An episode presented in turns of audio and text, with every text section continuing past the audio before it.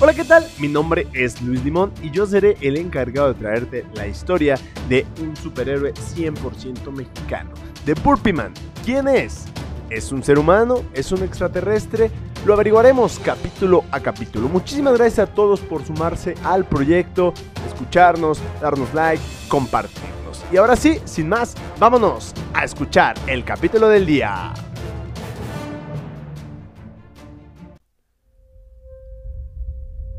A la mañana siguiente, nuestra celda era callada. Los dos estábamos sumamente concentrados esperando el momento en el que la puerta se abriera y encontrarnos con nuestro equipo. Las sensaciones en mi cuerpo eran demasiadas. Al mismo tiempo nervios, miedo, coraje, rabia. Pero eso sí, yo estaba listo para salir y dejarlo todo, hasta la vida misma por volver. Poco a poco se comenzó a escuchar mucho ruido. Ruido de multitud, ya saben, pasos, gritos, aplausos, gruñidos. Definitivamente las tribunas estaban listas para presenciar el espectáculo. Por un par de segundos todo el ruido se calmó. El sonido de unas trompetas resonaron por todo el complejo. Esa era la señal. La alarma sonó y la puerta se abrió. El comandante silbó como lo habíamos planeado y todos salimos corriendo a buscar armas. En ese momento, el público estalló en júbilo, clamaban guerra y sangre. En cuestión de minutos todos estábamos armados. Yo tenía una espada. Los demás variaba entre hachas, manuales, lanzas, escudos, etc. La puerta más grande comenzó a abrirse.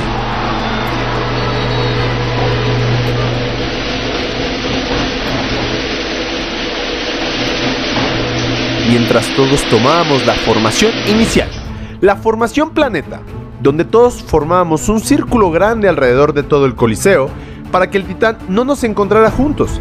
Entonces, él tendría que escoger con quién irse primero, mientras los demás podríamos atacar. Cuando terminó de abrirse, se escuchó un rugido ensordecedor. Para después escuchar los pasos de algo verdaderamente enorme.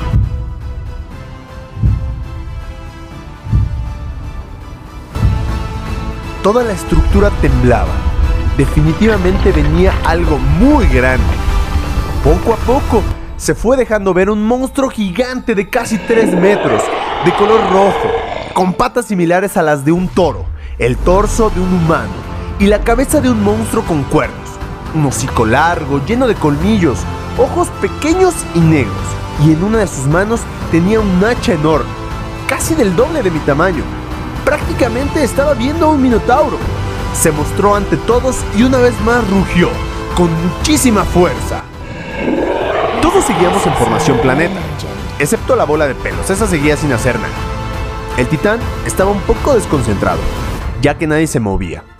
Solamente estábamos en guardia. Bufó fuertemente y se fue corriendo en contra de nuestro Yeti.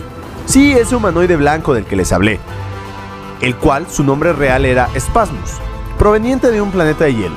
Spasmus lo esperaba con un hacha mientras los demás cerrábamos la formación y empezábamos a correr para atacarlo por todos lados. Al vernos en movimiento se detuvo y cambió de rumbo, ahora hacia Sabadasi. Y todos empezábamos a hacer lo mismo, correr hacia él. Entonces él frenaba su carrera. El plan estaba funcionando. Nuestro comandante dio la señal de ataque, subiendo el puño para después señalar al titán. Era el momento por el que habíamos entrenado. El titán no sabría por dónde le llegarían los ataques. El comandante siempre nos dijo que teníamos que buscar el punto más débil del titán, pero primero teníamos que hacer el primer contacto. En la carrera rumbo a él, todos en posición de ataque, escuché un lamento. Cuando miré para ver qué ocurría, Sabadasi caía de rodillas y posteriormente se tendía muerto sobre la arena, con una lanza atravesando su cabeza. Mientras el gitiano rojo, sí, ese del ejército enemigo del que les hablé, que llevaba por nombre Rakiti, estaba del otro extremo de la lanza. Mientras sacaba su arma del cuerpo inerte de nuestro traductor y sonreía, yo frené mi carrera y le grité, ¿qué carajo te pasa, Rakiti?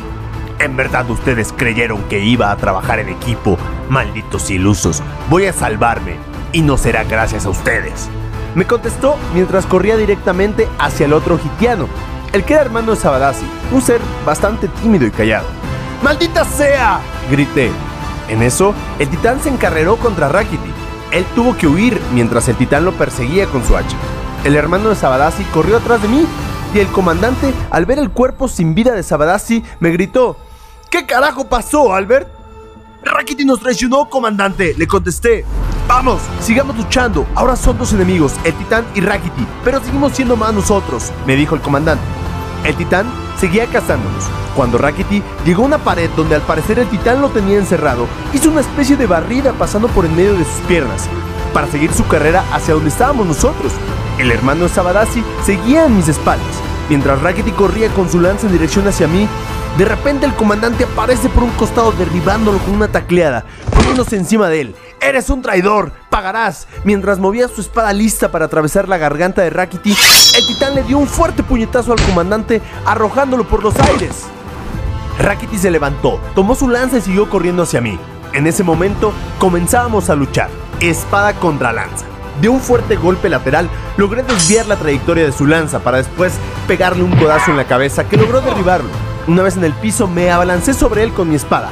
Él logró defenderse con sus pies, pegándome una patada en el pecho, lanzándome por los aires.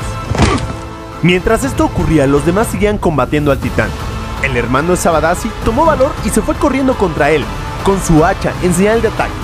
Desgraciadamente, el titán logró tomarlo con una mano, mientras que con la otra le arrancó la cabeza. Los humanoides, el Yeti y el camaleón gigante intentaron detenerlo, pero fueron pateados por el titán. Racket y yo seguíamos peleando y definitivamente yo no iba ganando. En un combate cuerpo a cuerpo intenté hacer un contraataque, pero él giró demasiado rápido y logró cortarme con su lanza el pecho, causándome un dolor terrible. Con el mango de la lanza me pegó en la parte trasera de las rodillas, haciéndome caer al piso.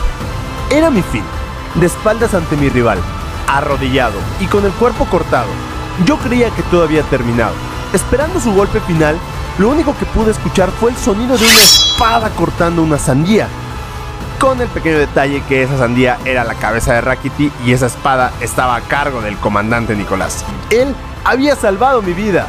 Cuando me di la vuelta para ver qué era lo que había sucedido, lo único que pude decir fue, ¡Cuidado, comandante! El titán estaba a unos metros. En cuestión de segundos lo levantó y lo lanzó por los aires dejándolo caer fuertemente. El crujir de sus huesos rompiéndose es un sonido que nunca olvidaré. Corrí lo más rápido que pude, pero era demasiado tarde. El titán lo tomó con sus manos. Él solo volteó a verme y dijo con voz agonizante, Por favor, encuentra a mi hija y dile que me perdone por siempre fallarle. Aunque ella no lo crea, siempre estaré en su corazón. Cuando acabó de decir eso, el titán arrancó su cabeza de una fuerte mordida. ¡No! Grité con desesperación, mientras corría con toda la determinación de clavarle mi espada a esa dura piel. De un salto, logré hacerlo. Le clavé la espada a la altura de su cadera. El titán gritó de dolor. Y de un fuerte golpe me aventó contra el suelo. Cuando el titán venía contra mí, llegó a espasmos y se puso enfrente de mí cubriéndome y amenazando al titán con su lanza. El titán seguía a toda velocidad. En ese momento nuestro amigo camaleón gigante brincó a su cuello intentando golpearlo con un mazo. Mientras ellos luchaban, Espasmos me extendió la mano y ayudó a ponerme de pie. El titán logró quitarse encima a Camaleoni y siguió corriendo hacia nosotros. Pero habíamos hecho un buen trabajo. Ya no necesitábamos traductor. Únicamente nos vimos a los ojos y los dos hicimos una señal de afirmación. Salimos corriendo contra el titán y justo antes de llegar a él nos barrimos por debajo de su cuerpo. Él con su lanza y yo con mi espada logramos cortarle el abdomen y las piernas. ¡Por fin! ¡Por fin le estábamos haciendo daño real! El titán rugió de enojo. Llegamos junto a nuestro amigo Camaleoni, lo levantamos y ahí estábamos los tres, haciendo formación diamante. Yo al frente y ellos dos atrás a mi costado, apuntando nuestras armas. El titán volvió a embestirnos y nosotros corrimos contra él. Spasmus atacó una pierna, Camaleoni brincó a su cuello y yo a su abdomen. Por primera vez nos sentíamos con ventaja, cuando de repente escuchamos gritos de desesperación del palco de los jerarcas. Al voltear, era un bebé cayendo hacia la arena. Sí, un bebé hitiano, parecido a Zuke pero en versión Baby Yoda. El titán volteó la cabeza. Quitándose a Spasmus y a mí de un golpe, comenzó a correr hacia el bebé. Por alguna razón yo me levanté y corrí hacia él también. Una fuerza dentro de mí me hacía no permitir una atrocidad infantil. Afortunadamente llegué antes que el titán. Tomé a Baby Yoda y salí corriendo del lugar. El titán se estrelló contra la pared. Mientras yo huía lo más rápido posible, en un instante logró tomar de la cola a Camaleoni azotándolo fuertemente contra el piso, una y otra vez. Poco a poco veíamos cómo nuestro amigo iba perdiendo la vida. Al final lo estrelló contra la pared, totalmente deshecho. Espasmos, muy malherido, intentó detenerlo, pero había perdido mucha sangre. Solo bastó con un movimiento contundente del hacha para partirlo en dos. Mis ojos no podían dar crédito a lo que estaban viendo. Mi equipo había sido aniquilado de una forma cruel y sanguinaria y ahora solo quedaba un bebé en mis brazos y yo. Mientras corría por toda la arena, las alarmas de emergencia sonaban y los guardias comenzaron a lanzarle flechas al titán. Pero lo único que hacían era enojarlo más y querer asesinar a quien estuviera enfrente de él. Y pues, ¿a quién creen que tenía enfrente? Exacto, a mí. De momento apareció un gitiano tocando un corno. El titán se detuvo. Al parecer era su cuidador. En ese momento caí de rodillas abatido. Mirando al bebé que tenía en brazos pude notar que escurría mucha sangre de mi rostro. Mi respiración era forzada y dolorosa. Al parecer tenía las costillas rotas, mi pierna casi inservible, llena de sangre y con un dolor terrible en la rodilla. La mano totalmente destruida. Todos mis dedos estaban fracturados. Ahí me di cuenta que estaba perdiendo la batalla. Si no era por el titán, iba a desangrarme o una infección interdimensional acabaría con mi vida. Mientras reflexionaba esto, el silencio en el coliseo era total. El titán, al parecer, estaba entrando en calma, hasta que un guardia lanzó una flecha que pude ver casi en cámara lenta cómo se incrustaba en su oído. Eso hizo que el titán explotara en cólera. Emitió un rugido que hizo que vibrara el suelo. Y me hizo entender que era momento de correr de nuevo. En el intento de escapar, el titán brincó ondeando su hacha para cortarme. Yo logré moverme. Entonces esto hizo que el titán la estrellara en el piso. El golpe fue tan fuerte que la onda expansiva me aventó hacia uno de los muros dejándome tendido contra el piso. Cada vez perdía más fuerza y comenzaba a ver borroso. El titán sacó el hacha del piso y corrió hacia nosotros. Ondeando su arma, una vez más intentó cortarme, pero al parecer no era el ser más brillante del universo. No calculó la distancia y su hacha se estrelló contra el muro. El golpe fue tan fuerte que el muro se rompió. El hacha se partió en varios pedazos, cayendo junto a mí en forma de lanzas gigantes de metal. El titán, bastante enojado, intentaba sacar lo que quedaba de su hacha del muro. Podría haberme pisado, podría haberme mordido, pero no, al parecer él quería hacerme pedazos con su arma. Sabía que tenía que correr, pero cada vez mi cuerpo estaba más débil. El fin estaba cerca. ¿Acaso este sería el último capítulo de la historia? Cuando todo esto pasaba por mi mente, el titán rugió de dolor. Incluso soltó el hacha. ¿Qué demonios estaba pasando? En ese momento pude observar cómo una masa de pelos le comenzaba a cubrir todo el cuerpo. Sí, ¿recuerda a nuestro amigo Bola de Pelos? Bueno, al parecer era un tipo de simbionte el cual se pegó al titán y se estaba esparciendo por todo su cuerpo. El titán comenzó a arrancárselo, era ahora o nunca. Tomé uno de estos pedazos del hacha y recordé las palabras sabias del comandante.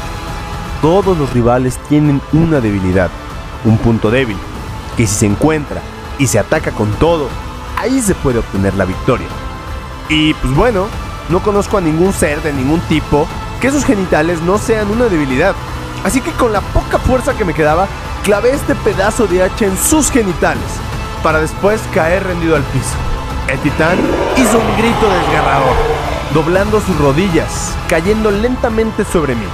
Yo solo pude tomar al bebé y girarme, mientras el titán dejaba caer su peso inerte sobre mí.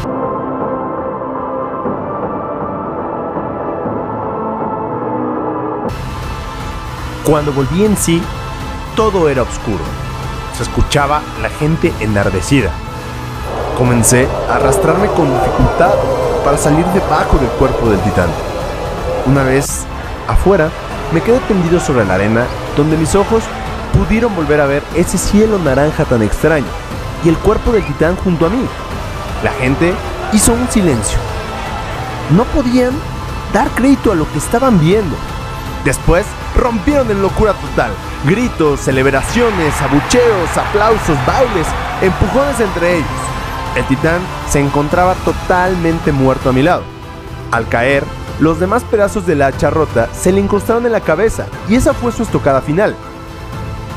Rápidamente llegó Suke con sus guardias. Me quitaron al bebé y me levantaron.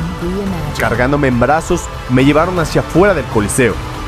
En el camino, tristemente pude observar los cuerpos de quienes habían sido mi equipo. Sin duda, el que más me dolió fue el cuerpo del comandante. Si no hubiera sido por él, yo no seguiría vivo. Definitivamente, la vida no es justa. Cada vez me costaba más respirar y cada vez veía más borroso. El cielo naranja, un techo de piedra, luz artificial y luego oscuridad.